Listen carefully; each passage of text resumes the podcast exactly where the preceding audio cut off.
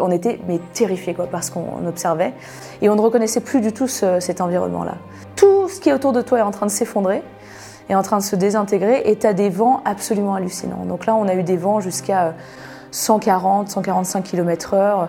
On a eu des conditions qui étaient vraiment, euh, vraiment hallucinantes. Bonjour et bienvenue dans Pisser sous la douche ne suffira pas, une émission Time for the Planet, le mouvement citoyen qui rassemble un milliard d'euros pour déployer 100 innovations structurantes dans la lutte contre le dérèglement climatique et auquel tout le monde peut participer. Aujourd'hui, notre grande question du jour avec Heidi Sévestre, c'est les glaces anciennes peuvent-elles nous permettre d'éviter la catastrophe climatique? Alors c'est parti. Chez Time for the Planet, on aime bien se tutoyer. Est-ce que ça te va? Oui, bien sûr. Impeccable. Alors tu es glaciologue et exploratrice scientifique. Tu as été doctorante sur la dynamique des surges glaciaires au Spitzberg en Norvège. Et tu as fait plein d'autres choses, et notamment présentatrice d'une série de documentaires TV qui s'appelle Terre Extrême. En bref, tu es euh, aussi spécialiste qu'amoureuse des glaces et de la nature dans son ensemble, je crois. Euh, est-ce qu'il y a quelque chose que je n'ai pas mentionné à ton sujet d'ailleurs, que tu aimerais préciser peut-être avant de commencer? Je crois que amoureuse des glaciers, euh, c'est la meilleure définition, donc c'est parfait. Bon, ça va, c'est cool.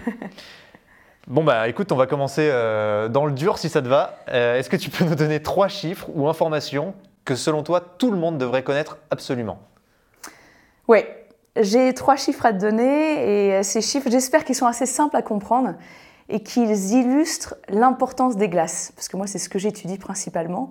J'étudie la cryosphère, donc toutes ces régions qui sont faites euh, de neige et de glace sur Terre. Et pour moi, c'est très clairement mon quotidien de comprendre l'importance de ces glaces, mais pour peut-être monsieur et madame tout le monde, on ne comprend pas que notre vie de tous les jours est influencée directement par ces glaces. Alors, trois chiffres.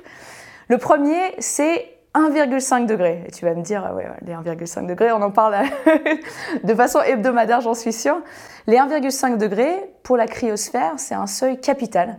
Si on dépasse ces 1,5 degrés, c'est le début d'un cercle vicieux qu'on ne peut plus arrêter. Donc tu, tu dépasses les 1,5 degrés, c'est là où tu commences des processus qui sont euh, inarrêtables comme la déstabilisation du Groenland, de l'Antarctique, euh, le dégel du permafrost. Donc ces 1,5 degrés, pour nous, ils ont vraiment une importance capitale. Si on va au-delà, ça risque d'être très compliqué, voire impossible d'arrêter certains processus.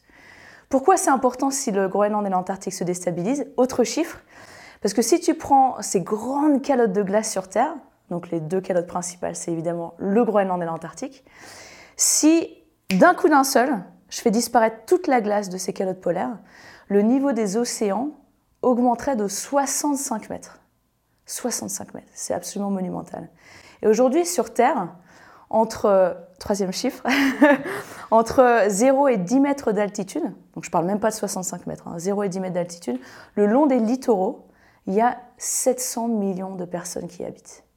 Et là, tu comprends comment tous ces chiffres se tiennent les uns les autres c'est que si on franchit ce seuil des 1,5 degrés, on déclenche des processus inarrêtables qui vont avoir des impacts sur des centaines, voire des milliers d'années, qui vont impacter certes directement les 700 millions de personnes, mais bien au-delà, parce que ces personnes vont forcément devoir se déplacer. Et même nous, euh, tu vois, là, on est au cœur de la Haute-Savoie, on a l'impression que ces problématiques sont très loin de nous, bah, finalement, on sera tous touchés par ces problématiques-là. Du coup, on va rester sur ça parce que je pense que c'est hyper intéressant. Alors vraiment, on rentre dans le dur direct, mais euh, est-ce que tu peux nous parler donc un peu de ces boucles de rétroaction qu'on appelle positives, mais qui ne le sont pas vraiment pour nous? Euh, Tu peux peut-être nous donner quelques exemples dont tu as parlé, le permafrost, mais il y a aussi l'albédo. Je pense que tu es souvent au quotidien euh, confronté à ce sujet. Tu peux nous expliquer un peu pourquoi c'est vraiment un enjeu décisif et pourquoi, si on n'arrive pas à, empêcher le démarrage de ces boucles, en fait, c'est catastrophique oui, tu as tout à fait raison. Le terme technique, c'est ces fameuses boucles de rétroaction euh, positives si elles accélèrent un processus, négatives si elles vont ralentir un processus. Et la glace, c'est pas très compliqué. Hein. La glace augmente la température, ça fond. Mais il y a quelques dynamiques qui sont un petit peu plus complexes. Et on le remarque pour ces grandes calottes polaires notamment, si on commence par ça. Euh, on voit que le premier domino que tu fais tomber, il est vraiment assez 1,5 degré. Et pour euh, l'Antarctique, le Groenland est assez similaire pour l'Antarctique par exemple, on sait que si on dépasse ce seuil de température-là, on va vraiment déstabiliser la périphérie de l'Antarctique. L'Antarctique, voilà, ça fait 23 fois la taille de la France, un continent gigantesque recouvert de glace. Autour de ce continent, tu as des plateformes de glace flottantes. Alors, Ça peut paraître assez bizarre, mais en fait c'est tout simple, tu as la glace qui s'écoule du continent en direction de l'océan, et au bout d'un moment, cette glace, elle se met à flotter sur l'océan, tout simplement. Et ces plateformes de glace flottantes, elles agissent comme des ralentisseurs. En fait, c'est elles qui maintiennent la stabilité de l'Antarctique. Un peu comme le bouchon d'une bouteille de champagne. Tant qu'on a ces, ces, barrières de glace, ces plateformes de glace flottantes, tout va bien. Le problème, c'est qu'elles flottent, donc elles sont en contact avec l'océan, elles sont évidemment en contact avec l'air. Et ce qu'on remarque, c'est qu'en Antarctique, l'océan se réchauffe, on a des, canicules sous-marines qui arrivent à attaquer ces, ces plateformes de glace par-dessous. On a aussi l'air qui se réchauffe autour de l'Antarctique. Et ce seuil de 1,5 degré, c'est vraiment le seuil à partir duquel on perd ces barrières de glace flottantes, ces plateformes de glace. Donc la bouteille de champagne, t'enlèves le bouchon. Qu'est-ce qui se passe? Toute la glace qui est bloquée par ces bouchons naturels va se mettre à accélérer en direction de l'océan. Et ça, une fois que le processus est euh, initié, tu ne peux plus l'arrêter. Et c'est pour ça que cette boucle de rétroaction positive, elle est capitale. Et on sait aujourd'hui qu'elle se situe autour des 1,5 degrés pour l'Antarctique. C'est la même chose au Groenland. Est-ce que le GIEC juste a fixé son 1,5 principalement par rapport à cette limite-là ou c'était un ensemble euh, c'est vraiment un ensemble de, de, ceux de température pour différents écosystèmes. Mais c'est vrai que ces, 1,5 degrés, pour nous, ils sont clairement pas tirés d'un chapeau. Il y a, un, vrai sens physique derrière ça.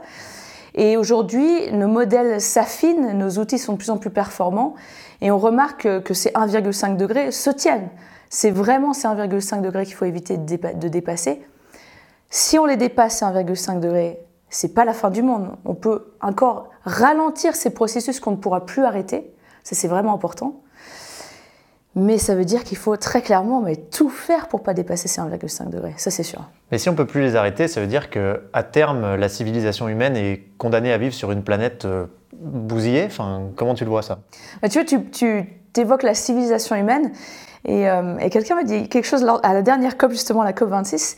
Il m'a dit, mais tu sais que le Homo sapiens sapiens s'est toujours développé à un moment sur Terre où il y avait de la glace, où il y avait des glaciers. Et je trouve que c'est quelque chose d'extrêmement fort, tu vois, pour moi qui étudie euh, ces glaces, de savoir que finalement tout ce que l'on a construit jusqu'à maintenant a pu se faire grâce à ces glaces. Pourquoi? Parce que ces glaces ont régulé le niveau de l'océan, parce que ces glaces on peut parler de la banquise arctique notamment, donc cette croûte de glace, cette croûte de glace qui est sur l'océan glacial arctique, stabilise le climat, la météo qu'on a chez nous en France. Donc ces glaces, elles nous amènent aussi de l'eau douce, quoi. Elles ont une, une importance toute particulière. Euh, et, c'est très clair que en dépassant ce seuil des 1,5 degrés, on risque d'impacter la civilisation humaine sur des centaines, des milliers, voire des dizaines de milliers d'années. Je travaille sur un autre sujet aujourd'hui, pour euh, retourner un peu en Arctique, c'est euh, l'acidification des océans polaires. On parle beaucoup de la grande barrière de corail, on parle très très peu du fait que les glaces polaires, c'est les océans autour de ces glaces polaires, ce sont les océans qui absorbent le plus de CO2 aujourd'hui. Parce qu'ils sont froids, hein, c'est un peu comme ta, ta Saint Pellegrino ou ton Perrier, en fait plus tu as une eau froide, plus elle absorbe le CO2. Donc ces océans polaires, aujourd'hui, ils nous rendent un service de dingue. On a vraiment de la chance de les avoir. Le problème, c'est puisque ce sont des puits de carbone absolument gigantesques, ce sont les eaux qui s'acidifient le plus sur Terre. Pour reprendre le seuil des 1,5 degrés, si on dépasse les 1,5 degrés pour les glaces polaires, on va avoir une acidification que l'on ne pourra plus changer, quoi, une boucle de rétroaction positive, un cercle vicieux qui va nous impacter sur 50 000 à 70 000 ans. On parle vraiment, à l'échelle humaine, c'est évidemment des conséquences irréversibles. Donc c'est sûr que ces 1,5 degrés, on va tout faire pour ne pas les dépasser. Mais si on les dépasse, encore une fois, certes, c'est très négatif, mais on peut essayer de ralentir ces processus. On rappelle qu'on a inventé l'agriculture il n'y a même pas 10 000 ans, hein, juste pour info quand même. C'est, on ne se rend pas compte de ce que c'est comme échelle de temps, mais c'est juste démentiel. Et on va finir sur les boucles et après on va passer sur, à autre chose. Mais euh, en fait, souvent on dit que ces boucles, elles s'auto-alimentent, elles auto-génèrent euh, leur propre euh, déviance. Donc c'est des choses qui peuvent accélérer de manière exponentielle et en fait on n'a plus aucun contrôle nous en tant qu'humains puisqu'après on pourra gesticuler dans tous les sens si ça part trop. Mm. Est-ce que c'est vraiment ça? C'est des choses qu'on ne peut plus du tout gérer? Bah, je, pense que le meilleur exemple pour illustrer ça, euh, c'est le permafrost. Donc le permafrost, c'est... Euh, alors je ne suis pas une spécialiste du permafrost, mais les spécialistes décriraient ça comme un, état de température, un état thermique du sol. En fait, le permafrost, c'est euh, du sol gelé en permanence un quart de l'hémisphère nord, un quart du sol de l'hémisphère nord, c'est du permafrost. Donc si tu arrives avec ta bêche, euh, tu peux pas piocher dedans. C'est vraiment un sol très très dur. Et on a du mal à se représenter la, superficie que ça couvre. Et le permafrost, ça peut être extrêmement profond sur des centaines de mètres euh, par endroit. Il y en a dans les Alpes hein, d'ailleurs. Euh, dans les Alpes, il y a du permafrost. Alors on a du permafrost de haute altitude. donc notamment les montagnes des Alpes que tu connais très bien. si on prend l'exemple du massif du Mont Blanc, on a du permafrost en haute altitude qui permettent d'être un peu le ciment naturel de ces montagnes. Et on voit que plus on a d'été chaud, d'automne chaud, d'hiver chaud aussi, que cette, cette glu naturelle disparaît on a de plus en plus d'écroulements, euh, d'éboulements qui se passent dans les Alpes. Et pour en revenir à ces fameuses boucles de rétroaction, le permafrost, en fait, pour, pour illustrer ce qui se passe, c'est un peu comme, euh, comme une pizza congelée, quoi. Le permafrost, en fait, c'est rempli de matière organique. C'est des sols qui sont extrêmement vieux, des sols qui se sont formés sur des, dizaines et des dizaines de milliers d'années, qui sont remplis euh, de feuilles, euh, de, taïga, de toundra, d'animaux euh, qui sont morts. Et, donc toute cette matière organique, elle est gelée maintenant, comme une pizza congelée. Le problème, c'est qu'avec l'augmentation des températures, la pizza commence à dégeler. Tu sais, c'est ta pizza que tu sors du congèle, tu la laisses, tu vois. Tu la laisses dehors pendant des jours et des semaines. Sauf que ça sent pas bon le 4 fromage là. Et ouais, finalement, euh, la 4 fromage va un peu prendre cher. Ce qui va se passer, c'est que les, bactéries, les microbes, naturellement, vont attaquer ta pizza qui dégèle, vont se mettre à manger cette matière organique. Et là, ce qui va se passer, c'est que dans tout ce processus-là, ça va rejeter des gaz à effet de serre. Ça va rejeter du CO2, ça peut aussi rejeter du méthane, qui est un gaz à effet de serre euh, euh, qui reste moins longtemps dans l'atmosphère, mais qui est très puissant. Et le souci, c'est que c'est une vraie boucle de rétroaction. C'est que quand tu commences à augmenter le thermostat, le permafrost va se mettre à dégeler. De plus en plus de cette matière organique va être exposée à euh, ces microbes, ces bactéries qui vont manger tout ça. Plus ça va rejeter de gaz à effet de serre, plus ces gaz à effet de serre vont réchauffer la planète, plus le permafrost va se mettre à dégeler. Et ça, c'est un, vrai souci aujourd'hui, c'est qu'on a déjà initié euh, le, dégel du permafrost. Donc euh, aujourd'hui, dans l'Arctique, c'est catastrophique. On est en train d'assister vraiment à, une perte monumentale du permafrost. On le remarque euh, immédiatement sur les populations humaines qui habitent, sur les infrastructures, les pipelines, et j'en passe. mais un autre souci très concret, c'est que ça émet de plus en plus de CO2 et de méthane. Et aujourd'hui, on sait que si on franchit les 1,5 degrés, euh, si on franchit les 2 degrés, si on va à 3 à 4 degrés, le permafrost va se mettre à émettre autant de gaz à effet de serre qu'un pays. On parle aujourd'hui du pays du permafrost, tellement qu'il va avoir un impact monumental. Et une fois que tu, fais tomber le premier domino, comment veux-tu arrêter le dégel du permafrost? Donc ça, c'est vraiment très très compliqué. Et c'est pour ça que certains évoquent des solutions de géo-ingénierie il y a des solutions naturelles pour absorber euh, le CO2, essayer d'absorber les, gaz à effet de serre. Et il y a aussi des solutions euh, ou des pseudo-solutions de, de géo-ingénierie. Ouais. Ouais. Et en plus, ce qu'il faut rappeler, c'est qu'il y a des dizaines de boucles comme celle-là. Là, on vient de prendre un exemple. Exactement. Donc c'est assez flippant. Bon. Continuons sur des trucs joyeux, puisque du coup, mais après, il y en aura. On promet aux auditeurs et aux auditrices qu'il y en aura. je reprends tes mots dans une interview. Tu dis les conditions deviennent hallucinantes. Tu revenais d'une expédition. Euh, est-ce que tu peux préciser, peut-être nous raconter déjà un peu ton quotidien, ton métier pour introduire ça euh, et, pourquoi tu dis les conditions deviennent hallucinantes quand tu rentres euh, d'expédition? Oui. Aujourd'hui, je travaille pour le Conseil de l'Arctique, un des groupes de travail du Conseil de l'Arctique qui s'appelle AMAP, le Arctic Monitoring and Assessment Program. Et ce qu'on fait avec AMAP, c'est qu'on coordonne toute la recherche sur le dérèglement climatique en Arctique. Je te cache pas que je passe beaucoup plus mon temps derrière un ordinateur que sur le terrain. Mais malgré ça, j'essaie quand même de garder un contact très très fort avec le terrain et de me trouver tout un tas d'excuses pour continuer à mener euh, des programmes scientifiques, euh, notamment dans l'Arctique. Et l'année dernière, on a eu beaucoup de chance avec euh, mon équipe de Climate Sentinels, une équipe de scientifiques 100% féminine. On est justement parti au cœur de l'Arctique, un endroit que j'aime énormément qui s'appelle le Svalbard, on en as parlé au début, ou le Spitsberg, on l'appelle aussi comme ça. Et ce petit archipel, qui est à mi-chemin entre le nord de la Norvège et le pôle Nord, au cœur de l'océan glacial arctique, aujourd'hui, c'est le territoire sur Terre qui se réchauffe le plus vite. Donc euh, les Alpes en France se réchauffent deux fois plus vite que le reste de la planète. L'Arctique se réchauffe deux à trois fois plus vite que le reste de la planète. Tout ça, c'est lié aux glaces aussi. Tu regardes le Svalbard, le Svalbard c'est 6 à 7 fois plus vite que le reste de la planète. Donc, le Svalbard, c'est un archipel qui est couvert de glace. Tout est permafrost, tout est, euh, tout est glacier, tout est neige. Et quand tu, tu, augmentes les températures 6 à 7 fois plus vite que le reste de la planète, je te raconte même pas les changements que tu vois d'une année sur l'autre. Et c'est un endroit où je vais depuis 2008 maintenant, euh, ça remonte. J'ai eu la chance, comme tu l'as dit, d'y habiter pendant 4 ans pour faire mon doctorat. Et, euh, et j'y étais donc au mois d'avril 2021 avec mon équipe.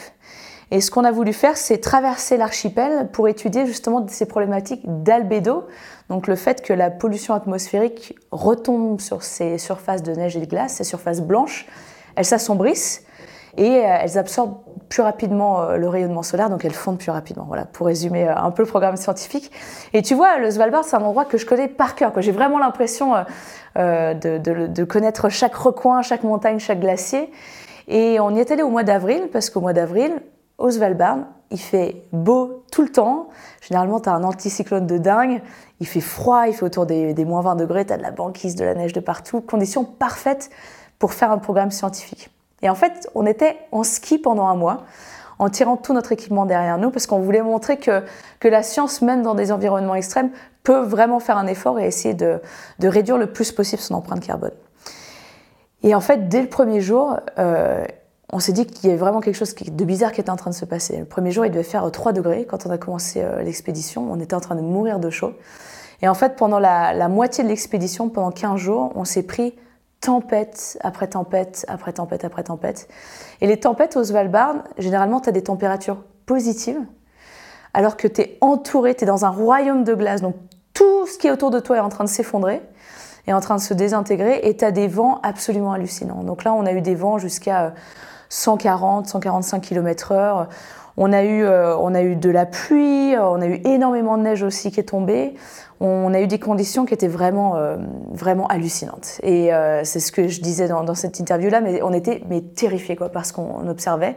Et on ne reconnaissait plus du tout cet environnement-là.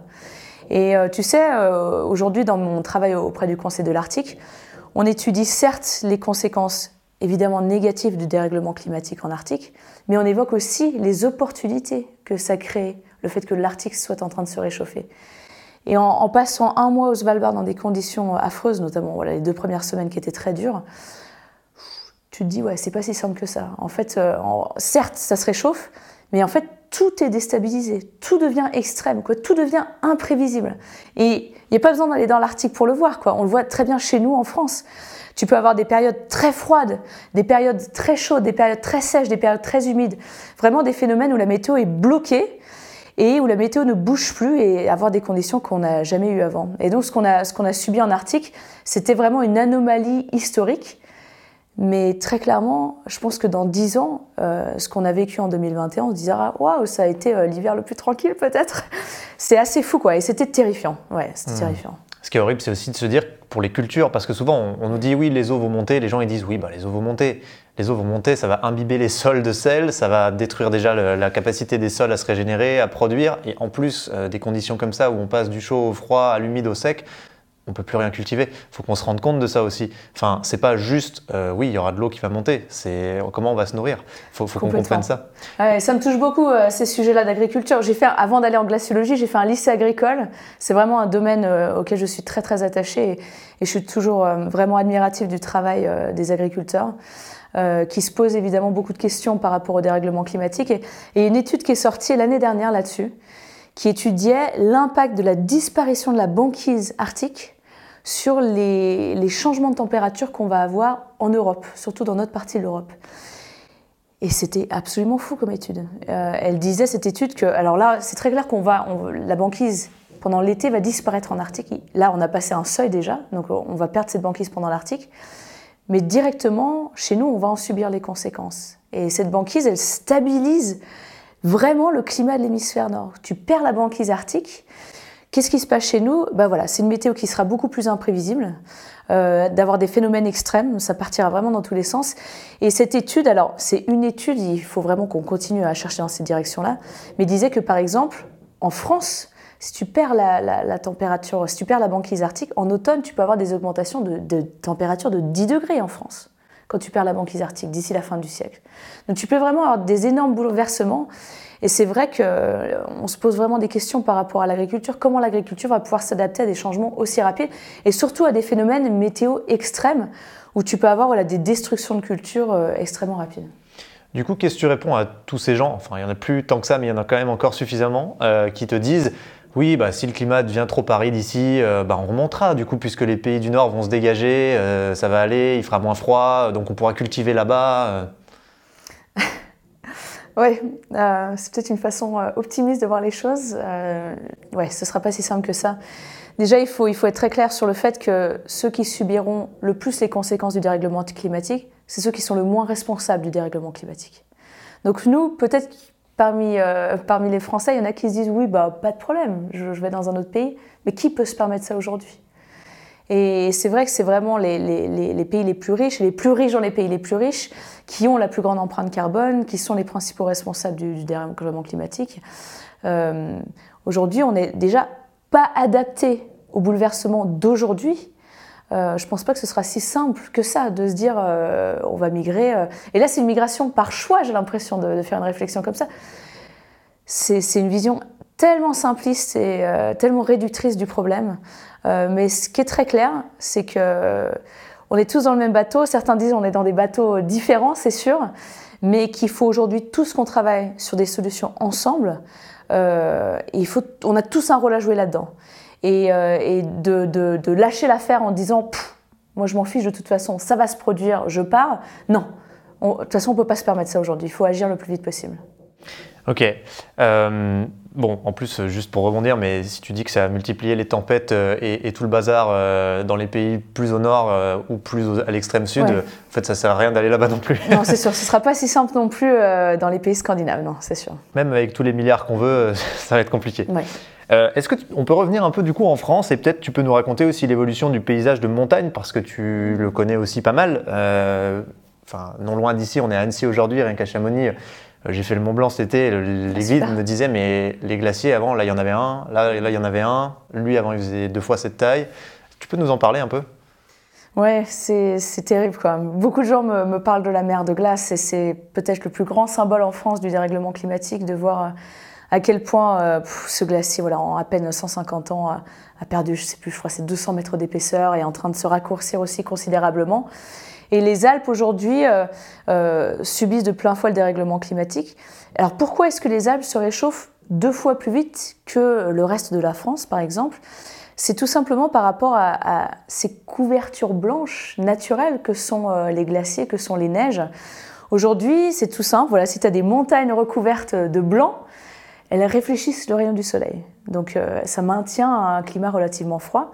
Le problème, c'est que lorsque les températures sur Terre augmentent, les glaciers se réduisent, euh, la neige aussi euh, perd en superficie, et ainsi ces, ces, couvertures blanches naturelles se réduisent en taille. À la place que ce que tu as, bah, des roches, que tu as bien dû voir au Mont Blanc. Et ces roches, elles, elles absorbent le rayonnement solaire de façon très très efficace. Et c'est là encore une fois une boucle de rétroaction. Donc euh, tu as ce cercle vicieux qui se met en place, qui accélère encore plus la fonte des glaciers, qui laisse exposer de plus en plus de roches, qui se réchauffe, qui accélère la fonte des glaciers. Donc tout se passe très très vite aujourd'hui.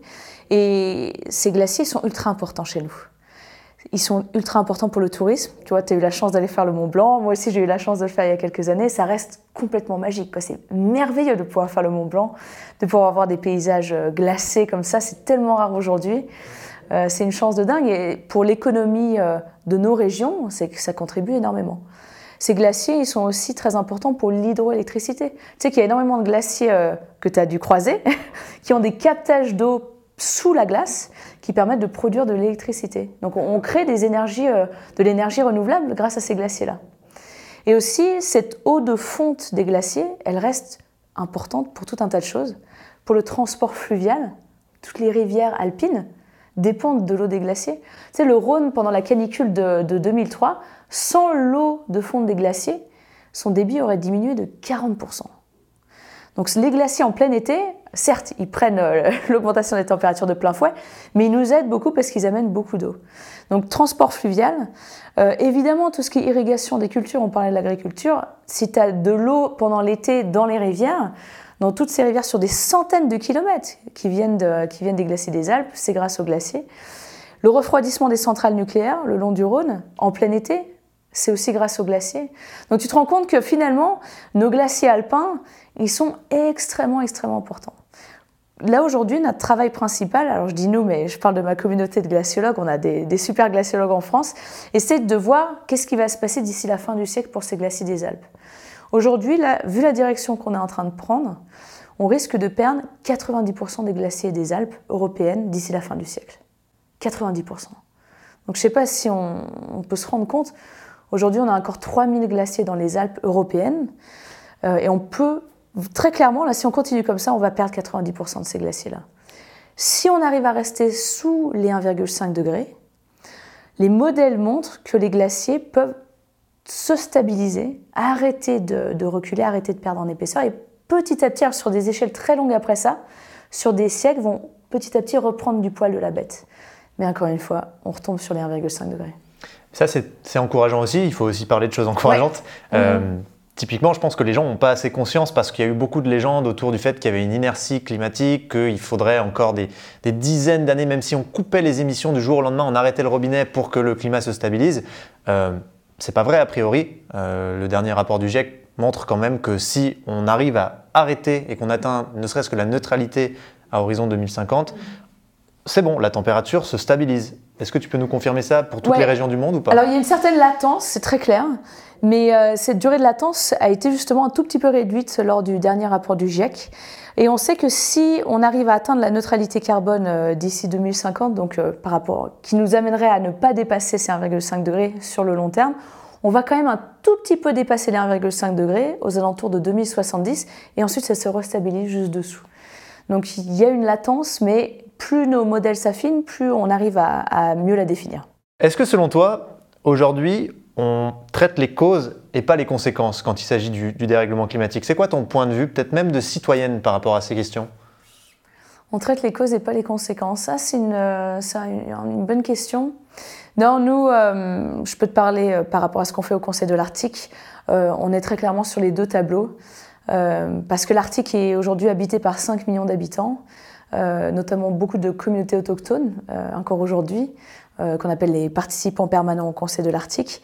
Euh, et, quand on voit que l'Arctique se réchauffe deux, trois fois plus vite que le reste de la planète, crois-moi, euh, on travaille certes sur les causes évidemment, mais beaucoup, énormément sur les conséquences. Et pour ces populations-là, tu vois, on parlait du permafrost, mais c'est vraiment leur vie de tous les jours qui est impactée. C'est la nourriture qu'ils vont manger, c'est les, les, voies de transport qu'ils utilisent. C'est le fait qu'avec le réchauffement climatique, ça remobilise des pollutions qui sont euh, dans la banquise, dans les glaciers, dans le permafrost. C'est vraiment des, conséquences dramatiques euh, de tous les jours. Mais ce qui est sûr aujourd'hui, c'est qu'il faut à tout prix travailler sur ces causes, c'est clair. Il faut euh, décarboner notre économie, il faut se débarrasser de ces énergies fossiles le plus vite possible. Mais ça doit se faire en parallèle d'une adaptation d'une adaptation, d'une adaptation humaine, d'une adaptation de nos infrastructures. Aujourd'hui, quand on se rend compte qu'on n'est déjà pas adapté aux, étés, par exemple, aux étés qu'on a en ce moment, aux, canicules qu'on a aujourd'hui, tu te dis, mais même d'ici 5 ans, quoi, qu'est-ce qui va se passer? Donc, euh, il faut vraiment travailler sur les deux tableaux. Euh, après, c'est sûr que par rapport à la façon avec laquelle ce sujet est évoqué euh, dans les médias, il y, a, énormément de travail à faire, autant pour les causes que les conséquences, c'est sûr. Vraiment, on revient de très loin, je crois. On parle toujours de ces sujets en surface, en fait, dans les médias. Qu'est-ce qu'il faut faire selon toi pour sortir de ce merdier? Enfin, peut-être si tu juste peins le tableau des, grands axes urgents là tout de suite. Euh, voilà. déjà, je pense que le premier truc que je dirais, parce qu'on est dans cette période-là, c'est déjà euh, de voter pour des gens qui, comprennent euh, l'ampleur du, challenge qu'on est en train de, qu'on est en train de, auquel on est en train de faire face, quoi. Il faut vraiment voter pour des gens qui respectent le travail scientifique, voter pour des gens qui, comprennent l'ampleur de cette urgence climatique et du, le fait qu'on on sera tous touchés par ce problème-là. Euh, c'est urgent, quoi. Que ce soit au niveau local, tu vois, pour ton village, pour ta ville, euh, pour ta région, euh, pour ton département, pour le pays. S'il y a une chose qu'on peut tous faire aujourd'hui, c'est ça, quoi. Et tu vois, à tous les jeunes qui vont peut-être regarder la vidéo, qui savent pas pour qui voter, ben au moins au moins posez-vous cette question-là et allez voter. Je ne fais aucune, euh, aucune décision pour vous, bien évidemment, mais, étudiez bien cette problématique-là et regardez qui comprend ce sujet et qui veut vraiment agir aujourd'hui. ce qui est aussi essentiel, c'est de donner de l'espoir. Et c'est pas du tout évident. Surtout moi, quand j'évoque ces problématiques de glace, on a rarement des bonnes nouvelles à donner. Mais aujourd'hui, le challenge auquel on est en train de faire face, c'est une opportunité extraordinaire. C'est une opportunité qu'on n'a jamais eue d'inventer un futur qui nous ressemble, d'inventer un futur qui soit beaucoup plus inclusif, hein, d'inventer un futur dans lequel on se retrouve, un futur qui nous donne de l'espoir. Et euh, c'est très clair que ce, challenge peut être, euh, peut être terrifiant, peut être paralysant. Moi, des fois, euh, à force de lire des articles scientifiques sur mes, glaciers, c'est sûr que je me dis, mais, mais comment on va y arriver? Mais on peut y arriver. Le rapport du GIEC le dit.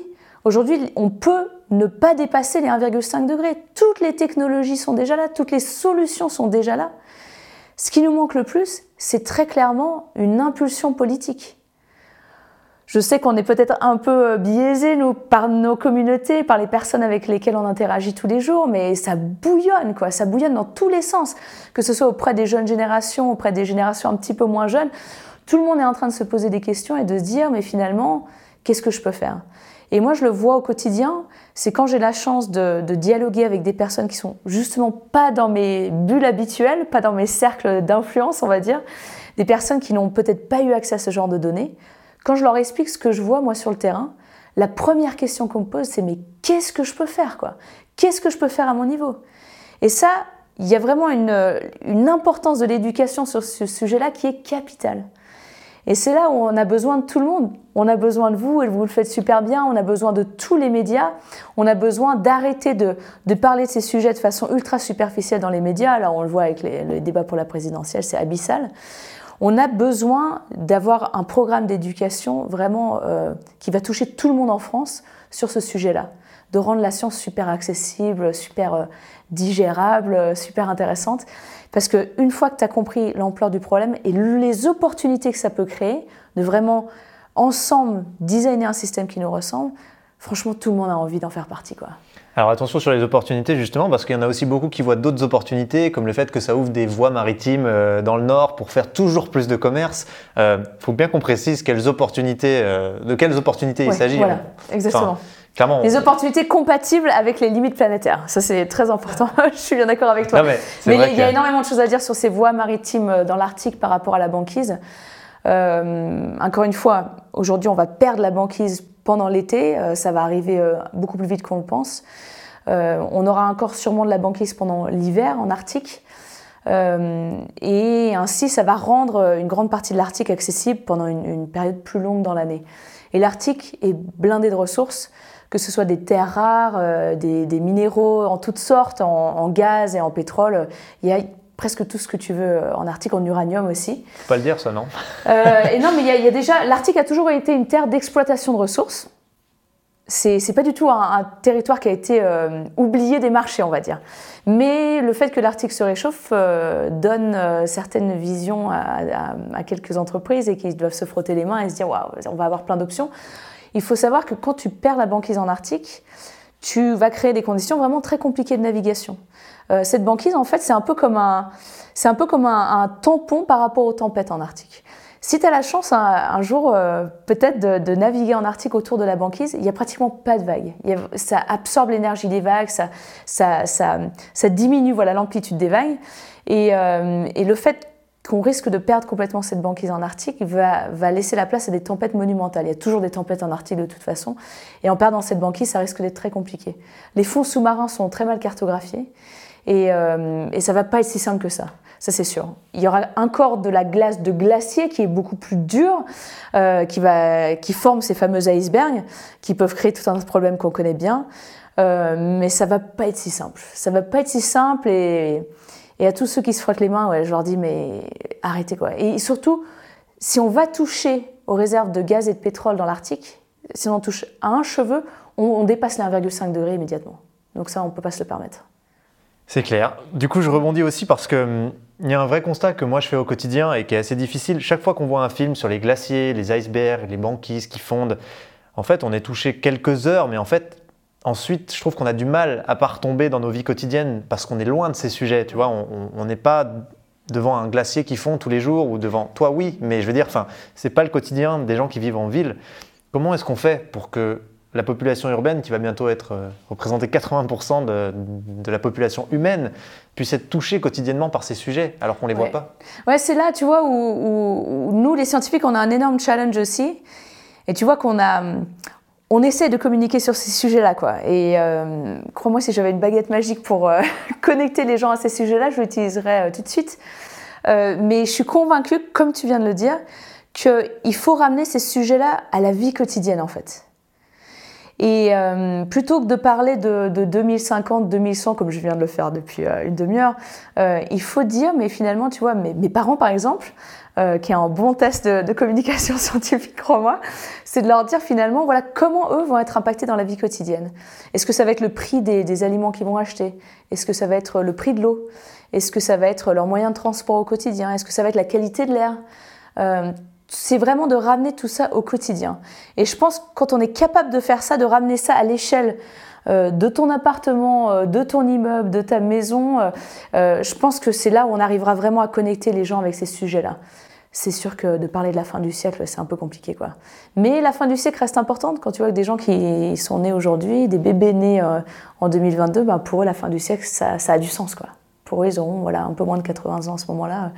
Donc ça arrive très vite, mais je pense qu'il faut arriver à créer ces fameux traits d'union, quoi, créer des ponts entre euh, ces environnements lointains et ce qui va se passer euh, chez nous au quotidien. Qu'est-ce qui se passe quand la banquise euh, d'été elle sera plus là? Qu'est-ce que ça veut dire chez moi à Annecy Quelle température est-ce que je vais avoir en été Quel sera le prix des aliments? C'est ça qu'il faut faire. C'est très compliqué à faire au niveau scientifique, mais on peut le faire aujourd'hui, je suis convaincue. Tu penses quoi de l'effet Dunning-Kruger qui fait que les scientifiques sont prudents, ils sont forcément plus millimétrés dans leur approche parce qu'ils connaissent euh, tout un tas de données, donc ils peuvent pas se permettre d'avoir. Euh, et, en face, tu as des gros bourrins, pour citer Trump, parce que voilà, je, m'en fous, j'ai le droit de le citer, euh, qui vont te dire un truc complètement fallacieux, mais de manière tellement confiante que mm. les gens vont plus avoir tendance à écouter ce genre d'opinion-là. comment les scientifiques peuvent réussir à à sortir de ce biais qui est en fait euh, une, prudence extrême, qui est normale parce qu'elle est liée au fait que les données, les datas qu'ils ont, ben oui, elles sont jamais 100% fiables, etc. Oui, oui, il y a, toujours une, marge d'erreur évidemment dans tout ce qu'on fait nous les scientifiques. Notre travail, c'est justement de, comprendre ce qui se passe, c'est de chercher, d'affiner nos résultats, d'affiner notre compréhension de ces phénomènes extrêmement complexes. Mais c'est très clair que quand tu fais de la communication scientifique, et euh, je le fais au quotidien, quand tu t'adresses à des gouvernements, quand tu t'adresses euh, au grand public, si tu attaques ton discours en parlant de ça, tu n'existes plus. Plus personne ne t'écoute. Et, euh, et c'est pas facile parce que c'est notre intégrité scientifique de dire voilà, on, pense avoir une bonne compréhension de ça, mais il y a encore tout ça qu'on ne comprend pas. Donc c'est pour ça qu'on continue de travailler là-dessus. Mais il faut trouver un, il faut trouver un compromis là-dessus. Et euh, aujourd'hui, il, il, y a vraiment des façons d'expliquer, d'expliquer ces phénomènes de façon beaucoup plus simple de façon beaucoup plus impactante, sans rentrer dans les détails de nos statistiques, de nos marges de confiance, de nos marges d'erreur. Euh, mais évidemment, euh, tu vois, un des, meilleurs documentaires que j'avais vu sur ce sujet, euh, Merchants of Doubt, les marchands du doute, qui a été ensuite repris par les médias français il n'y a pas très très longtemps, nous montre que voilà, tu es en face d'un mec qui a énormément de bagou, qui a un charisme de dingue, qui te raconte une bêtise. Toi, il va te falloir deux heures pour expliquer pourquoi c'est une bêtise et t'es mort. Plus personne ne t'écoute, quoi. Et c'est sûr que le, format des médias aujourd'hui est biaisé contre nous. Tu vois, si on, a la chance d'être invité à la radio ou à la télé, tu as cinq minutes pour expliquer euh, des phénomènes extrêmement euh, complexes, c'est carrément mission impossible pour nous. Mais on a la chance de voir que aujourd'hui, depuis ces dernières années-là, et notamment en France, on voit que les scientifiques sortent de leur labo. Quoi. Et les scientifiques, ils y vont. Quoi. Pour en, citer qu'une, Valérie Masson-Delmotte, qui est pour moi un exemple absolument formidable, qui est une inspiration de dingue, et qui arrive justement à expliquer des phénomènes très complexes de façon simple, qui s'adaptent à des publics différents, et de, surtout de, de montrer comment on peut agir sur ces phénomènes-là et de donner de l'espoir. Et il ne faut pas lâcher l'affaire. Et c'est très clair que tous les scientifiques ne veulent pas le faire tu peux vraiment, tu te mets en danger finalement en allant, euh, en allant face aux médias. Surtout aujourd'hui, tu, peux faire un, bad buzz et te faire désintégrer en deux secondes alors que tu parles du dérèglement climatique. Donc ça fait très très peur pour les scientifiques. Tout le monde ne veut pas le faire. Mais la, nouvelle génération des scientifiques euh, vraiment en veut à mort et, euh, va tout faire, et je le vois au quotidien, font tout pour rendre ces sujets accessibles. Quitte à se brûler les ailes, il faut tout faire pour rendre ces données accessibles. Mais tu sais que c'est un sujet hyper important parce que c'est la même chose chez les sportifs, chez toute personne qui peut aussi avoir de la notoriété et qui est nécessaire en fait pour qu'on ait une prise de conscience plus rapide les gens ont peur en fait. Tu vois, on en parle avec des sportifs qui ont envie ou qui sont rentrés dans Time for the Planet, mais qui nous disent Mais en fait, moi, je ne peux pas communiquer là-dessus, je ne suis pas un expert, je vais me faire détruire. Mais en fait, c'est horrible parce que juste une intention sincère, ça devrait déjà être valorisable. Et, même si on n'est pas un expert, il faut qu'on puisse prendre la parole. Ouais, et ça, c'est ultra important ce que tu dis. Parce que. Certes, voilà, c'est important que les scientifiques en parlent, mais c'est, je trouve, encore plus important que ce sujet-là ne soit pas l'apanage des scientifiques, que tout le monde en parle, que c'est vraiment un sujet qui doit dominer les médias. On a besoin euh, des influenceurs, on a besoin des sportifs, on a besoin des artistes, on a besoin de tout le monde pour parler de ce sujet-là. Et je veux dire, on, tâtonne, même nous, on tâtonne sur notre communication scientifique, mais nous, on n'est on pas du tout des experts de tout. Nous, on est justement focalisés sur un truc très, très étroit. Mais on a besoin que tout le monde parle de ce sujet-là de façon accessible, intéressante, et que les solutions deviennent absolument irrésistibles aujourd'hui. On a besoin de bienveillance aussi, parce que euh, on se tire dans les pattes entre nous. C'est euh, sûr. C'est assez horrible, je trouve, dans l'écologie de manière générale. Tu vois vraiment des courants, euh, alors que personne n'a toutes les réponses ou toutes les clés, mais je pense que c'est un vrai sujet. On, se tire tous dessus. C'est pour ça aussi que les sportifs, les influenceurs, ils, disent non mais moi jamais je prends la parole sur ce sujet. Ouais, c'est vrai que cette bienveillance, mais on en a tellement besoin aujourd'hui. Je crois qu'on est tous en déficit de dingue de, bienveillance. Euh, mais c'est vrai que c'est pas très constructif de se sniper les uns les autres euh, sur Twitter, euh, sur Instagram. Mais évidemment, moi la première, quoi. Je vois quelque chose qui m'énerve, j'ai envie de le rentrer dedans. Le, gars qui dit une bêtise, on en a, on en a tellement là au quotidien. on a envie de, de, de, rentrer dans la personne et de lui dire mais qu'est-ce que tu racontes comme bêtise Regarde le, dernier rapport du GIEC. Et finalement, c'est pas ultra constructif ce genre de réponse-là. Euh, il faut oser quand même, bon, il y a peut-être des limites, hein, évidemment, mais il faut oser tendre la main. Et, euh, euh, je, reçois quotidiennement voilà, des messages de personnes qui me disent peut-être un truc qui est faux sur le dérèglement climatique, mais plutôt que de leur rentrer dedans, je vais dire bah non, je vais t'expliquer pourquoi ce que tu me dis n'est pas tout à fait juste, je vais te donner des références. Et ça prend beaucoup de temps, mais c'est super important de le faire. Justement, de se tendre la main et de se dire bon, allez, quoi, c'est si on arrive à ramener cette personne avec nous, tu te rends compte que petit à petit, euh, l'effet de boule de neige euh, peut vraiment marcher. Complètement. Et, en plus, je trouve que ça met aussi le doigt dans l'engrenage. Tu vois, nous, on a le même sujet. Il y a des gens qui sont pas ils sont pas au courant de ce qui se passe vraiment. Mais en fait, déjà, ils manifestent un intérêt. Donc plutôt que de leur dire mais non, t'as rien compris, euh, c'est scandaleux, peut-être qu'il faut juste, comme tu dis, leur tendre la main et leur dire écoute, euh, c'est cool, tu fais déjà un premier pas, il y a encore pas mal de trucs à comprendre, mais enfin sache que déjà on t'encourage à continuer dans cette voie. Complètement. Et je trouve que mon plus grand challenge pour moi aujourd'hui, c'est vraiment d'aller toucher ces personnes-là.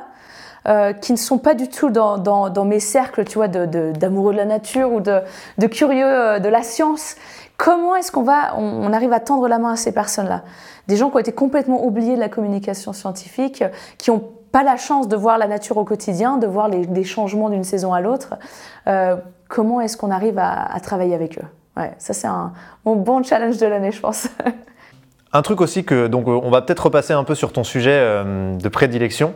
Euh, est-ce que les, phénomènes extrêmes que toi, tu as pu constater déjà, euh, notamment dans le Nord, euh, c'est des choses qu'on peut voir vraiment arriver en France, des tempêtes hyper régulières, euh, des... Enfin, est-ce que c'est vraiment ce type-là de phénomènes extrêmes qu'on peut se prendre? Ben, On le voit déjà en France, malheureusement. Ces phénomènes météorologiques extrêmes, c'est, tu vois, des inondations, c'est des grosses tempêtes de vent. ces feux de forêt aujourd'hui sont vraiment définis comme des phénomènes extrêmes. Et c'est ça qui est le plus compliqué en fait à gérer. Parce que certes, les températures augmentent. Alors, je, fais comme si c'était régulier, mais pas du tout. voilà, c'est plus exponentiel. Euh, mais pour nous, en tant qu'humains, et puis pour toutes les espèces animales et végétales, ce sont ces phénomènes extrêmes qui sont super difficiles à, à, gérer, évidemment, et, et, quasiment impossible de s'y adapter. Et c'est sûr que on voit aujourd'hui, et le dernier rapport du GIEC le montre super bien, notamment parle de, l'augmentation des épisodes de canicule, de, vagues de chaleur euh, par rapport aux températures de l'air. Et on voit que le dérèglement climatique aujourd'hui clairement augmente la fréquence et l'intensité de ces épisodes météo extrêmes. Je trouve que tu es très optimiste. Euh, tu as parlé un petit peu de... Non mais c'est super intéressant parce que c'est assez rare et, c'est cool, ça fera beaucoup de bien. Euh, typiquement, nous, il y a un truc qui est assez difficile euh, pour nous dans notre approche euh, du sujet du dérèglement climatique, c'est que il faut que la sobriété s'installe, mais on sent que la sobriété, c'est culturel. Ça passe par l'éducation, ça passe par, par tout ce qu'on s'est dit en fait. Et on a 10 ans devant nous. Comment est-ce qu'on fait pour donner du temps à la sobriété? Comment est-ce qu'on est qu'on fait? Ouais, c'est marrant que, que tu aies utilisé cette expression-là. Comment est-ce qu'on peut donner du temps à la sobriété? Parce que c'est ça, ça prend du temps. Et on touche toujours euh, cette question d'éducation finalement. Et aujourd'hui, c'est clair qu'on n'a pas vraiment le temps. Tu vois, euh, il y a une époque, je disais souvent Ah ouais, la, jeune génération me donne euh, tellement d'espoir, mais en fait, j'avais rien compris à ce moment-là. Parce que c'est pas à nous de donner nos dettes climatiques aux, jeunes générations, c'est à nous maintenant de résoudre ce problème-là. C'est nous qui avons, qui avons ce, pouvoir décisionnaire, c'est nous qui avons ce pouvoir d'achat au quotidien. Euh, c'est vraiment à nous de, faire toute la différence. Et, euh, et j'ai pas de réponse par rapport à ça. J'ai vraiment pas de réponse par rapport à cette sobriété, mais cette sobriété, il va falloir passer par là. elle est inévitable elle est inévitable pour essayer de, ne pas dépasser ce seuil des 1,5 degré. Et comment est-ce qu'on arrive à rendre cette sobriété euh, irrésistible? Euh, C'est clair qu'aujourd'hui, euh, le prix des choses ne reflète pas du tout leur vrai impact environnemental. Je t'apprends rien du tout. Hein. Euh, mais quand tu achètes un téléphone portable ou quand tu vas acheter ta nourriture euh, à la, à la Biocop, euh, pour l'instant, c'est vrai que le, le, prix des choses ne, ne, révèle pas vraiment leur impact environnemental ou pas du tout dans le cas d'un téléphone portable, tu vois. Ou quand tu fais un voyage en avion à l'autre bout du monde à 50 euros. Voilà, exactement. Et, et, ça passera par là. Le Haut Conseil du climat en France le disait très bien qu'il faut absolument arriver à redéfinir la vraie valeur des choses. Et peut-être que ce serait une sobriété qui passera par ce, ce seuil-là. Pour moi, je pense que c'est inévitable. Ouais.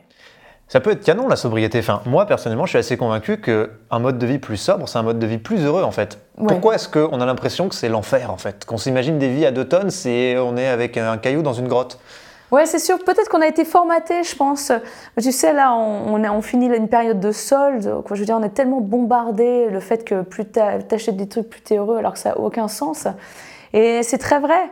Euh, moi, j'essaie de tendre de plus en plus vers euh, quelque chose, un, cadre de vie de plus en plus minimaliste. C'est vrai que finalement, de, se libérer peut-être de toutes ces choses matérielles, de, peut-être un peu réduire aussi, ou changer sa façon de voyager, euh, nous permet de, de, découvrir des paysages autrement. Tu vois, quand je suis allée au Svalbard, euh, certes, je suis allée au Svalbard, évidemment, je ne suis pas allée à la nage, je suis allée en avion, mais pendant toute cette expédition, pendant un mois, c'est la première fois que je passais un mois au Svalbard en ski, quoi à tirer mon, équipement scientifique euh, derrière moi dans ma petite poulka.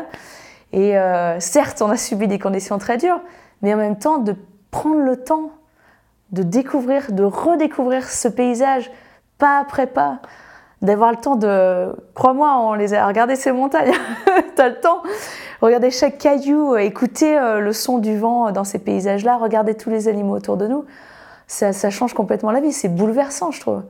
Et on peut tous le faire autour de chez nous. Tu n'as pas besoin d'aller au bout du monde euh, pour euh, tomber amoureux d'un pays comme la France. Et, euh, je suis d'accord avec toi. C'est vrai que cette sobriété peut être rendue hyper sexy. Sûr qu'il y, a encore, beaucoup de travail à faire avec ça. ouais, juste en, venant vous voir, je voyais tous ces panneaux pour les soldes. je trouvais ça difficile. Il y a pas mal de choses à arranger par rapport à ça. Bah, du coup, ouvrons un peu la parenthèse philosophique que tu esquisses. Est-ce que c'est un sujet par rapport à notre rapport au temps aussi, notre façon d'habiter le monde euh, Enfin, j'ai l'impression qu'on est dans une espèce de grande accélération qui ne s'arrête jamais. Ça nous apporte pas vraiment de bonheur. Hein. Il n'y a jamais eu autant de burn-out, de suicide, de dépression. Euh, en fait, on court après un truc qui n'a pas l'air de bien fonctionner. Est-ce que tu vois une autre voie et comment tu la décrirais? C'est quoi pour toi le, futur le plus désirable, en tout cas celui vers lequel tu aimerais qu'on aille? Est-ce que tu arrives à te projeter un peu, à avoir déjà des éléments de réponse? Ouais, cette notion de temps, elle est, vraiment capitale dans mon travail en ce moment. Euh, parce qu'au sein du Conseil de l'Arctique, on est en train justement de, définir des, programmes scientifiques, d'énormes projets scientifiques qui vont, euh, qui vont vraiment gouverner la recherche sur le dérèglement climatique dans les décennies à venir. On, on est en train de les designer main dans la main avec les communautés autochtones ce qui est extrêmement important. C'est un peu fou que jusqu'à maintenant, on ait eu autant de mal à mettre ça en place. Mais ces communautés autochtones, euh, elles habitent l'Arctique depuis, depuis tous les temps, j'ai envie de dire, depuis très longtemps du moins, depuis des dizaines de milliers d'années. C'est leur territoire, ce sont les, experts absolus de ces paysages-là. Et nous, aujourd'hui, avec nos, experts scientifiques, voilà, on étudie ces paysages-là, mais jusqu'à maintenant, on travaillait pas très bien avec les communautés autochtones. Et on voit que tous les projets scientifiques qu'on est en train de mettre en place, systématiquement aujourd'hui, sont faits en coproduction avec euh, ces communautés autochtones, ce qui est formidable, je trouve. C'est vraiment une révolution, en fait, dans notre façon de, de, vivre la science au quotidien euh, dans l'Arctique. Et on voit que même au niveau de nos échelles de temps scientifiques à nous, ce n'est pas compatible avec la façon de, de mettre en place ces programmes avec les communautés autochtones on voit que nous déjà, on est voilà, dans une sorte de, frénésie. On a des programmes scientifiques qui sont financés sur euh, allez, 2, 3, 4 ans, bim, il faut euh, aller récolter les données le plus vite possible, pondre tes, publications scientifiques. C'est pas du tout compatible avec, euh, avec les communautés autochtones. C'est pas en adéquation avec leur façon de réfléchir à ces sujets-là, avec leur façon de, de vivre ces paysages-là au quotidien. Et pour moi, tu vois, je me pose beaucoup de questions par rapport à ma vie ici en France, ma vie de tous les jours. Et je pense qu'on a tellement de choses à apprendre de ces populations autochtones qui sont toujours arrivées à vivre de façon euh, durable avec ces paysages-là et des paysages extrêmes. Quoi. Je veux dire, l'Arctique, c'est quand même euh, des paysages très compliqués à appréhender euh, et qui sont arrivés à, toujours respecter les ressources, respecter la faune, la flore et ne prélever que ce dont on avait besoin. Et cette sobriété que ces, ces, ces communautés là ont eu de tout temps, euh, peut nous apprendre beaucoup de choses au quotidien. Et, c'est vrai qu'avec mes, mes, potes d'Annecy, on, se pose beaucoup de questions. Quoi. quel, type de, quel type de système est-ce qu'on peut recréer euh, demain? Euh, comment est-ce qu'on peut vraiment se retrouver dans, dans, dans, un nouveau système politique, économique? Et on revient toujours à la même chose, c'est cette question de temps. Parce que là, vraiment, on est en train de courir. Euh, et, finalement, le fait de courir nous fait, euh, euh, voilà, on effleure des sujets, on zappe, on passe d'un sujet à l'autre et, on en revient toujours au même problème. On n'arrive pas à aller au fond des choses, on n'arrive pas à prendre le temps de ensemble réfléchir à le, au demain, réfléchir au demain qu'on veut inventer ensemble. Donc cette question de temps, ouais, j'espère qu'on arrivera à l'appréhender, mais tout est connecté, quoi, cette sobriété, ces solutions, ce 1,5 degré. Euh, c'est très clair que si on veut inventer un demain qui nous donne de l'espoir, je ne pense pas qu'on ait envie de faire un copier-coller. Et je pense qu'on a envie de beaucoup plus prendre le temps et de se reconnecter avec la nature. Est-ce que tu arrives à l'imaginer un peu ce plan B? À quoi ça ressemble euh, pour toi le, monde de demain? C'est hyper dur. Hein, genre, nous, c'est une question, je ne sais pas y répondre. Mais peut-être que toi, tu as des éléments pour nous. Oui, écoute, c'est vrai que je, pense souvent à ça. quoi. C'est vrai que je suis quelqu'un, euh, j'essaye d'être, d'être optimiste. Et, quoi, il faut quelque chose qui te donne envie de te lever le matin. quoi. Ça, c'est sûr. Et tu vois, tous ceux qui évoquent ces sujets de façon pessimiste, et je leur jette pas du tout la pierre, je sais que c'est des sujets très, très angoissants, le dérèglement climatique, mais il faut, il faut vraiment te donner envie, quoi. Parce que c'est pas, être pessimiste, c'est pas ultra constructif. Euh, que si tu crois euh, dans, dans, ces solutions, si tu crois à cette possibilité d'inventer un futur dans lequel tu as une place, bah, tu as envie de te lever le matin, tu as envie d'y aller, quoi. ça te donne énormément d'énergie. Et ça, c'est essentiel. Et pour moi, c'est vrai que c'est très vague euh, les, idées que je peux avoir, mais ce qui est essentiel pour moi, c'est d'essayer de, retrouver cette connexion avec la nature. Et c'est pas évident dans un, dans un monde où on s'urbanise de plus en plus, où on est tous euh, entourés de goudron et de béton à longueur de journée. Mais c'est d'arriver à retrouver cet émerveillement au quotidien, quoi.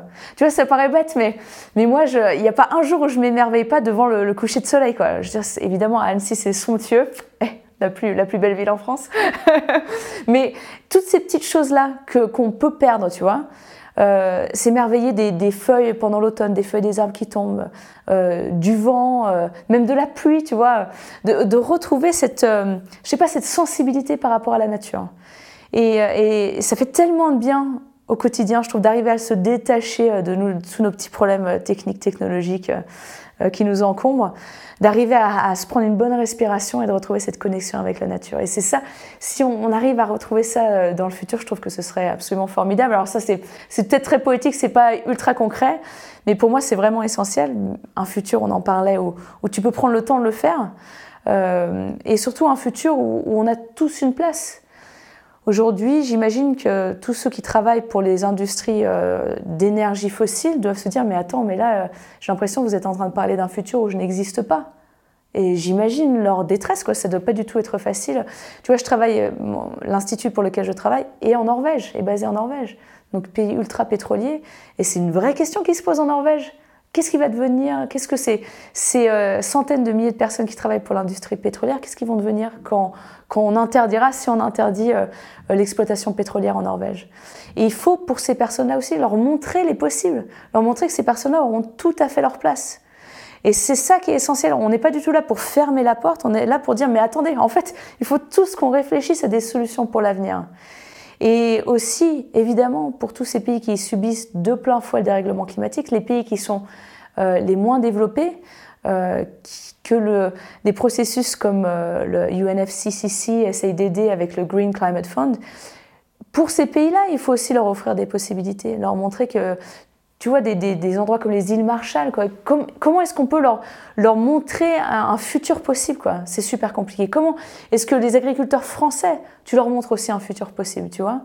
Et c'est vraiment, euh, vraiment arriver à créer un espoir et montrer qu'on peut tous, si on s'y met tous ensemble, on peut tous se créer un futur pour tous. Mais surtout aujourd'hui, ce qui est essentiel, c'est que c'est à nous de, de prendre ces décisions-là. Il ne faut pas attendre aujourd'hui qu'il y ait une technologie miraculeuse qui sorte d'un chapeau. Quoi. Il ne faut pas attendre aujourd'hui qu'une personnalité politique prenne des décisions pour nous, et des mauvaises décisions jusqu'à maintenant. Il ne faut pas attendre ça. quoi.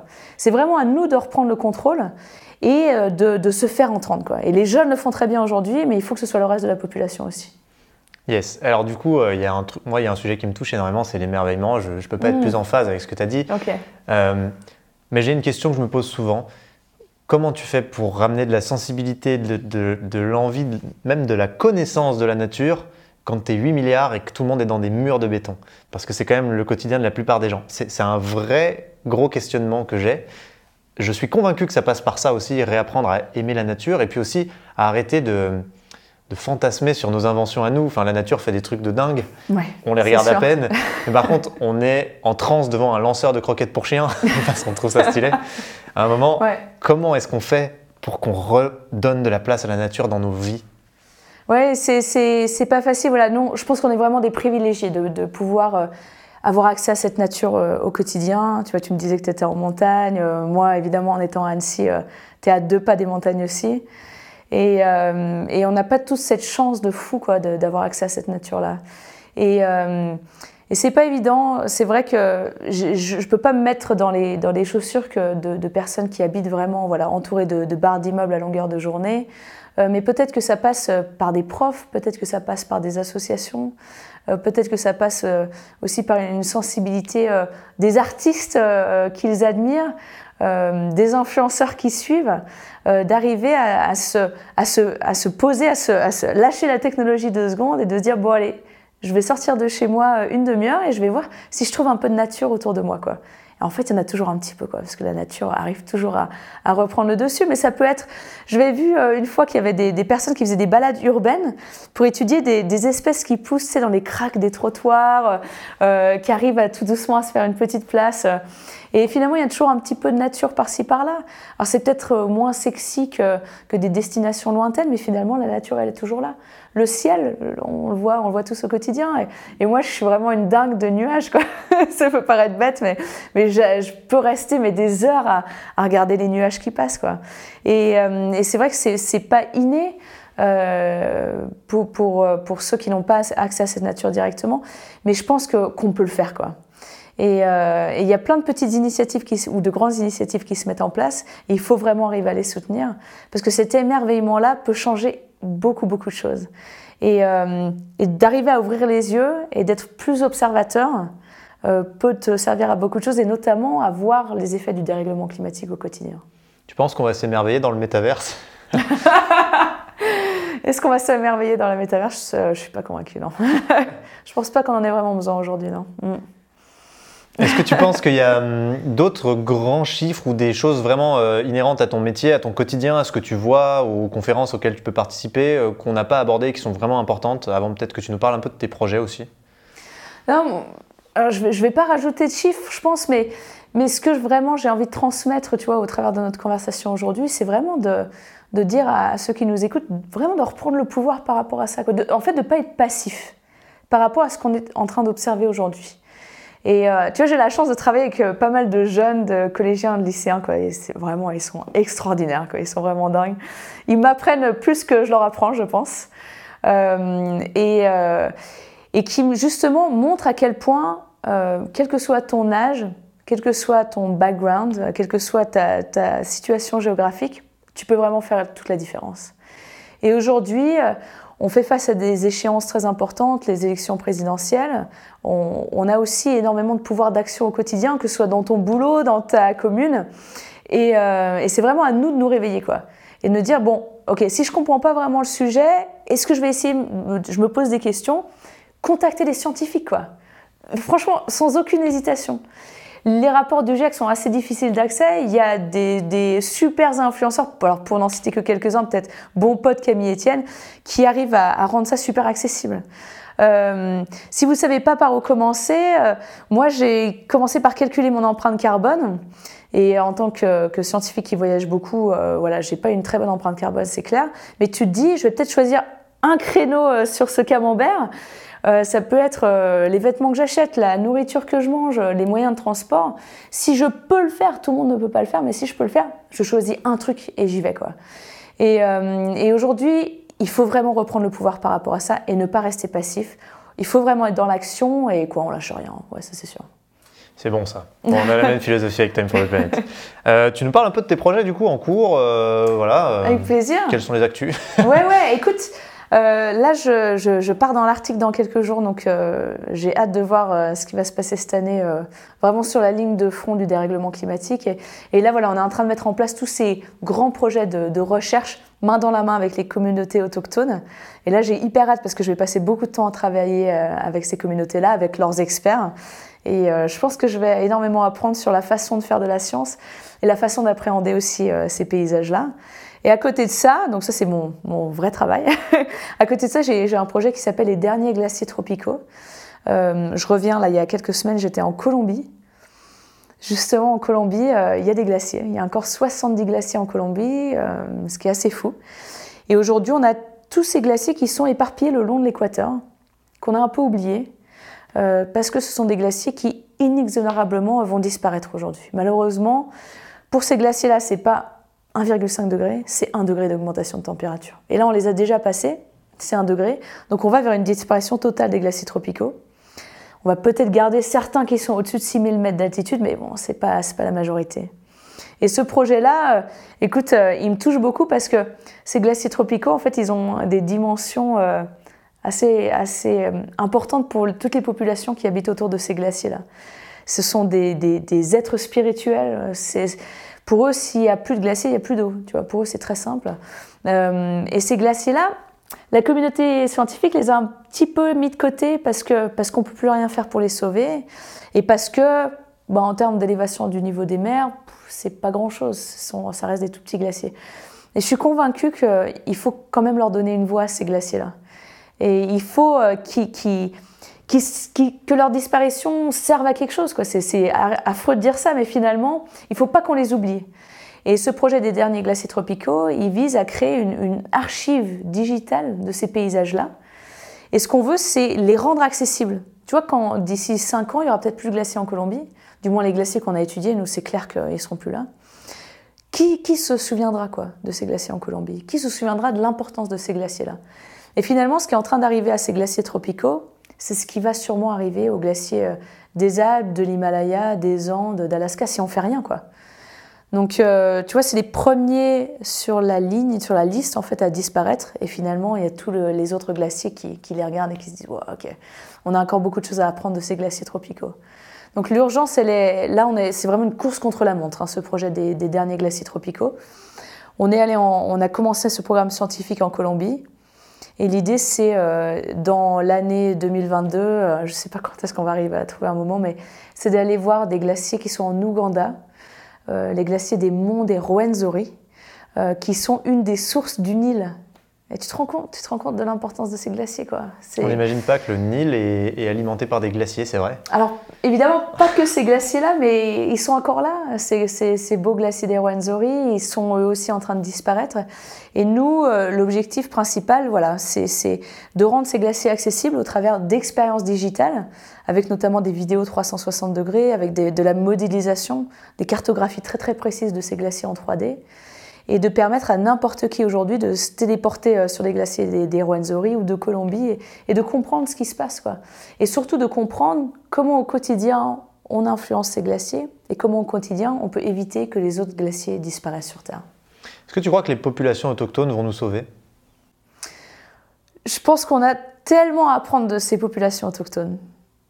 C'est euh, absolument formidable. C'est la première fois que je suis allée en Colombie euh, il y a deux ans, avant d'aller voir les glaciers de Colombie on est allé demander l'autorisation aux communautés autochtones d'aller dans leurs montagnes. Et c'était la première fois que je faisais ça. C'est la première fois que, finalement je rencontrais euh, euh, des populations autochtones qui allaient nous donner l'autorisation ou pas d'aller voir les glaciers. Mais bien au-delà d'une simple autorisation, il y avait un vrai échange de connaissances et en fait j'ai pris toutes leurs connaissances le plus possible. J'ai essayé d'être une éponge quand je les ai rencontrés euh, euh, pour comprendre leur, vision, leur compréhension de ces paysages-là qui est absolument extraordinaire. Et je leur ai dit, nous, comment, euh, nous, les Occidentaux, on voit le dérèglement climatique. Et c'était un échange absolument, dingue, tellement touchant, tellement fort. Et, évidemment, ce n'est pas aux populations autochtones de, trouver des solutions, hein. ce n'est pas à eux, encore une fois, de, de réparer euh, nos dettes, hein, d'éponger nos dettes. Euh, mais je pense qu'on a beaucoup à apprendre de leur euh, connexion avec la nature, de leur respect avec la nature, de leur faculté d'émerveillement et d'observation. Donc peut-être dans ce sens-là que les communautés autochtones peuvent nous sauver. Qu'est-ce qu'ils en disent du dérèglement climatique? Ils, ils, sont paniqués, ils ont peur, ils sont sereins Comment ils... Ouais, alors c'est marrant parce que ça, dépend où tu es. Par exemple, en Colombie, euh, on a passé euh, toute une nuit euh, dans une tente justement à, discuter avec des, comment tu dis, des indigenous elders, les, anciens de, la communauté avec laquelle on interagissait, et qui nous ont dit que, finalement, voilà, la nature trouverait une solution par rapport à ce dérèglement climatique. Eux observaient très clairement le fait que les glaciers étaient en train de disparaître mais que finalement tout allait se, résoudre, que tout allait revenir à la normale. Après, peut-être, euh, on sait tous que voilà, la planète euh, s'en sortira. Euh, le problème, c'est nous. Le problème, c'est les humains. Qu'est-ce qui va devenir pour nous dans les prochaines années, dans les prochaines décennies Et peut-être qu'ils évoquaient le fait que ça allait se, résoudre sur des échelles de temps très longues, parce que c'est tout à fait possible. Là, on est dans une transition en fait climatique, et c'est ces transitions qui sont les plus difficiles.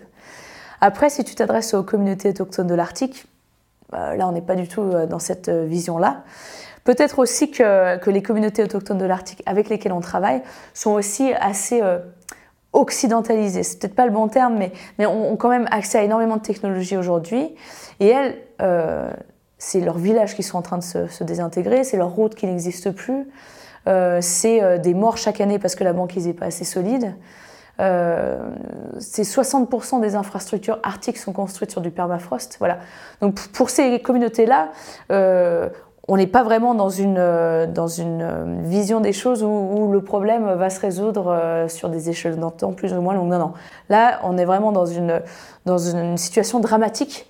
et ces communautés-là cherchent à trouver des solutions, mais surtout, ces communautés-là regardent ce qui se passe plus au sud et leur disent mais qu'est-ce que vous attendez quoi? Parce que la, pollution, elle vient pas du cœur de l'Arctique. Évidemment, la pollution, elle vient de chez nous. Elle vient d'Europe, elle vient d'Asie, elle vient d'Amérique. Et, euh, voilà, là, on a, vraiment euh, énormément de, problèmes à résoudre chez nous pour pouvoir aider ces populations-là. Est-ce que, euh, alors déjà, est-ce qu'il y a un dernier sujet que tu veux aborder? Et est-ce que les gens qui nous regardent peuvent participer au projet là dont tu as parlé? Est-ce qu'il y a moyen qu'ils aident, je sais pas, d'une manière ou d'une autre? Je pense que ce que toutes les, personnes qui nous écoutent, et euh, je les remercie en tout cas d'avoir tenu jusque-là, mais si j'ai une chose à leur dire, c'est déjà ouais, de, reprendre le pouvoir par rapport à ce sujet-là, de s'éduquer. Alors ça peut être peut-être au travers de, mes projets, comme les derniers glaciers tropicaux, mais ça peut être au travers de, plein de scientifiques. Aujourd'hui, euh, il faut aussi que nous, les scientifiques, rendons ces expéditions plus accessibles, ces programmes-là plus accessibles. Euh, mais je dirais, voilà, écoutez les scientifiques, tendez une oreille, essayez de voir comment les scientifiques expliquent ces sujets-là, et si c'est pas très clair, posez des questions, quoi. Aujourd'hui, on n'a pas tous la science infuse, on n'est pas des pros de la communication, nous les scientifiques, donc on essaye et ensemble, ayons un échange, quoi. Ayons un dialogue comme on l'a fait ce soir et essayons ensemble de réfléchir à ces solutions. J'ai un respect absolument total pour les travaux du GIEC quand on voit l'effort euh, monumental que c'est de, de, produire euh, rien que le Working Group One Report. Là, il va y avoir le, le rapport du, du, groupe de travail 2, groupe de travail 3 qui vont bientôt sortir. Euh, voilà, c'est des efforts sur des années et des années. Euh, mais souvent, et on fait pratiquement la même chose au niveau du Conseil de l'Arctique, une fois que le rapport est publié, on a l'impression que notre travail est fait. Alors que le travail commence. Y a le fait de faire ce lien entre le rapport et monsieur et madame tout le monde est absolument capital. Tu vois, quand le rapport du GIEC sort, il devrait y avoir immédiatement, le même jour, tous les outils je veux dire, des, résumés de, deux pages, euh, des résumés euh, pour toutes les catégories d'âge de la population. Tout devrait sortir à ce moment-là. Et euh, je ne sais pas comment on pourrait organiser ça aujourd'hui, parce que le GIEC, ce qu'on lui demande, c'est le rapport scientifique. Le GIEC a fait vraiment des efforts énormes l'année dernière pour créer tout un tas d'outils, notamment il y a alors, je ne sais plus comment il s'appelle, la classe interactive ou la classe du dérèglement climatique, qui est super. Euh, tu peux avoir accès à plein de bases de données, à, des cartes où tu vois justement comment les températures évoluent, etc. Ça, c'est génial. Mais c'est vrai qu'il fait quand même 3900 pages, euh, le PDF. Euh, c'est ultra technique. je veux dire, même moi, je, lutte à comprendre certaines choses. Hein. évidemment, je parle même que d'un chapitre sur les glaces. c'est très, très difficile d'accès. après, on a tout un tas de scientifiques qui sont allés dans les médias pour rendre ça hyper accessible, qu'on fait un travail formidable, mais il faut vraiment continuer. Et c'est très clair que quand le Working Group One Report il est sorti, euh, on en a parlé une journée, le lendemain c'était fini. Bon, c'était pas, le timing n'était pas topissime. Hein. Il y a eu d'autres, d'autres événements euh, internationaux malheureusement qui sont passés le lendemain, euh, mais il faut qu'il y ait une sorte de plan Marshall de communication. Et tu vois, au sein du conseil de l'article, bah là, je suis, en train de, je suis en train de militer. Là, mon groupe de travail, on vient de créer un compte Instagram. Je vais essayer de les convaincre d'être sur TikTok et ça te fait peut-être sourire, mais en fait, il faut il faut qu'on ait la science sur ces plateformes-là. Il faut que les gens osent poser des questions. Que si tu savais le nombre de messages que je reçois sur Insta qui me posent des questions sur le dérèglement climatique, il n'y a pas beaucoup d'autres glaciologues euh, qui sont sur cette plateforme-là et j'encourage un maximum de personnes d'y être parce qu'il faut vraiment que ces rapports scientifiques qui sont vraiment la baseline pour le travail sur l'action contre le dérèglement climatique, il faut que ça soit accessible à tout le monde. Il faut que ma maman, que mon papa puissent avoir accès à un résumé qui leur explique au quotidien ce qui est en train de se passer et comment ils peuvent agir. Et euh, non seulement il faut que la science soit accessible, mais il faut immédiatement que cette science, elle soit reliée à des solutions. Il ne faut pas rester en suspens, parce que la première chose que tu te poses, c'est de te dire, mais ok, maintenant que j'ai compris la science, qu'est-ce que je peux faire Il faut immédiatement donner les clés et donner de l'espoir. Donc je te rejoins euh, à 1000%. Quoi. Et, je lance un appel, quoi. S'il y a des boîtes de com euh, qui peuvent aider le GIEC, je suis sûre qu'ils sont ultra ouverts à cette idée-là. Euh, mais évidemment, les scientifiques ne peuvent pas tout faire. Ils publient des rapports incroyables, ultra importants. Mais il faut tous qu'on travaille ensemble euh, à un plan de communication. Et je bosse beaucoup avec les jeunes et les jeunes me disent mais, mais nous, tu vois, si tu veux nous créer des outils euh, accessibles, des résumés accessibles, il faut qu'on les écrive ensemble. Et j'ai trouvé que c'était génial. Mais ouais, il faut qu'on les écrive ensemble.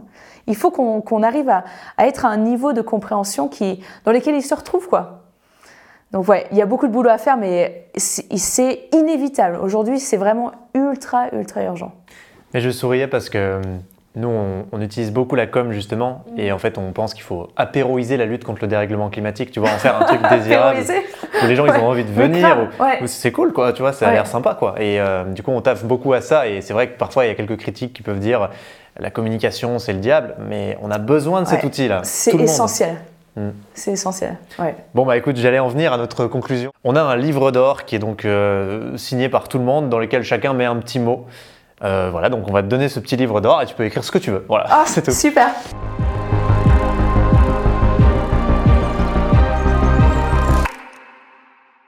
Je vous ai mis euh, sur ce beau livre d'or une citation de Baba Dioum, euh, qui est ingénieur euh, sénégalais, qui dit une très jolie phrase qui résonne beaucoup pour moi et qui dit Nous ne protégeons que ce que nous aimons, nous n'aimons que ce que nous comprenons et nous ne comprenons que ce qui nous a été enseigné. Baba Dioum.